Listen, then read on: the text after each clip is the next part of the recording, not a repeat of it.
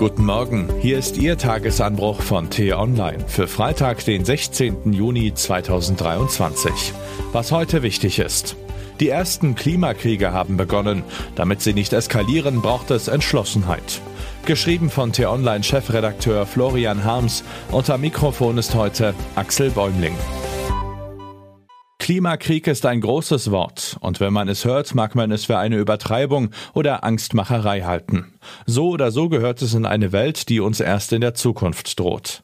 Auf diesen Gedanken kann man jedenfalls schnell verfallen, erst recht, wenn man sich von der Vorstellung leiten lässt, die der Begriff heraufbeschwört. Nationen, die bisher in Frieden miteinander lebten, ziehen im Krieg um den verbleibenden brauchbaren Lebensraum gegeneinander zu Felde. Ethnien, die mit dem Rücken zur Wand stehen, greifen schließlich zu den Waffen und gehen auf ihre Nachbarn los. Wäre es so, könnte man Klimakriege tatsächlich noch als Zukunftsmusik abtun. Aber sie sehen ein bisschen anders aus, als man erwartet, und der erste ist schon da. Der Klimakrieg, der bereits im Gang ist, wird um das lebensspendende, kostbare Nass geführt. Im Krisengebiet kann man sehen, es sind nicht die Menschen, die verdursten, wenn es ernst wird, es sind die Tiere. Das Wasser in den Wasserlöchern mag viel zu wenig sein, die Suche zu schwer, das immer tiefere Graben zu kraftraubend. Aber solange noch etwas da ist, überleben die Menschen, ihre Tiere jedoch nicht.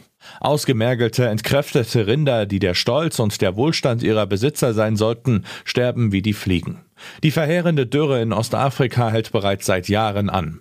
Ich habe Ihnen hier im Tagesanbruch davon berichtet. Je schlimmer die Dürre wird, desto weiter wandern die Hirten in eine andere Welt hinein, die der Bauern, der Sesshaften, wo schon immer mehr Wasser zu finden war als in den kargen Weidengebieten der Nomaden. Bauern und Hirten geraten aneinander, die Waffen kommen heraus. Nicht die Speere, sondern die Kalaschnikows. So wie nun in Zentralkenia. Wann ging das los? Die Antwort ist erhellend. Es gibt keinen Startpunkt in jüngerer Zeit. Der Konflikt zwischen Nomaden und Sesshaften in der Region war irgendwie schon immer da. Bewaffnete Raubzüge der Nomaden waren keine Neuerung, die der Klimawandel hervorgebracht hat. Nicht unbedingt Tradition, aber ebenfalls an die Witterung gebunden ist der Drang einiger Politiker, die Spannungen zwischen den sich misstrauisch beäugenden Volksgruppen wieder zu befeuern. Was der Klimawandel zu dem Schlamassel beisteuert, ist dies, er gießt Öl ins Feuer. Die Not, die aus immer längeren, immer häufigeren und immer extremeren Dürreperioden erwächst, schafft keinen Konflikt, wo vorher keiner war, sie verschärft ihn. Dass sich ein Klimakrieg nicht einsetzt, sondern sich einschleicht, lässt sich auch anderswo beobachten.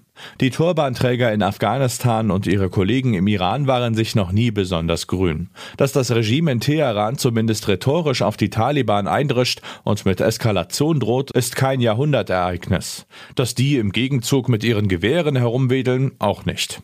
Aber auch im Iran und in Afghanistan hat die Dürre die Lage drastisch verschärft. Weil die Herrscher in Afghanistan mit Dämmen den Wasserstand kontrollieren, während die Natur ihn eigentlich reduziert, kommt von einem ehemals mächtigen Fluss immer immer weniger bei den Iranern an. Dem Schlagabtausch mit Worten folgte einer mit Waffen.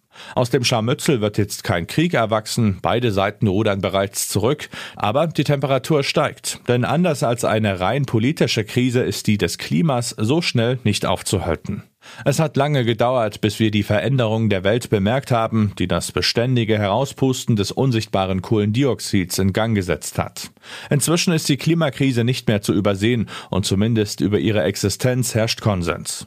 Aber nicht nur die weltweite Erwärmung, sondern auch ihre Folgeerscheinungen haben sich das Mäntelchen der Unsichtbarkeit umgehängt. Bis zum ersten großen Klimakrieg wird es wohl noch dauern, aber die ersten Kämpfe haben begonnen. Wenn man nicht weiß, worauf man achten muss, könnte man das glatt übersehen. Und fälschlicherweise meinen, wir hätten für den entschlossenen Klimaschutz noch Zeit. Die haben wir nicht. Keine Sekunde. Was heute wichtig ist. 78 Tote und 104 Überlebende konnten nach dem Untergang eines Flüchtlingsboots vor Griechenland bislang geborgen werden. Und obwohl die Suche weitergeht, schwindet die Hoffnung auf weitere Überlebende. Unterdessen sollen acht Überlebende von der Hafenpolizei festgesetzt und befragt worden sein. Sie gelten als mutmaßliche Schleuser und Organisatoren der Todesreise. Möge ihnen ein für allemal das Handwerk gelegt werden. Heute kommt der RBB Rundfunkrat zusammen, um den neuen Intendanten oder die Intendantin zu küren. Heute Nacht sollte die letzte Ariane 5 Rakete vom Weltraumbahnhof in Französisch-Guyana starten. Doch nicht einmal das hat geklappt. Und was ich Ihnen heute insbesondere empfehle, bei uns nachzulesen, Die AfD erlebt einen Umfragenhöheflug. Die Panik bei CDU und CSU wächst. Dabei gäbe es eine einfache Methode, die Rechtspopulisten zurückzudrängen. Den Link dazu finden Sie in den Shownotes und alle anderen Nachrichten gibt es auf t-online.de oder in unserer App. Das war der T-Online-Tagesanbruch, produziert vom Podcast Radio Detektor FM. In unserer Wochenendausgabe geht es um die Wende im Heizungsstreit. Wird mit den Änderungen des Gesetzentwurfs jetzt alles noch komplizierter? Die Folge finden Sie im neuen Podcast Diskussionsstoff. Einfach nach Diskussionsstoff suchen und folgen. Vielen Dank fürs Zuhören und Tschüss.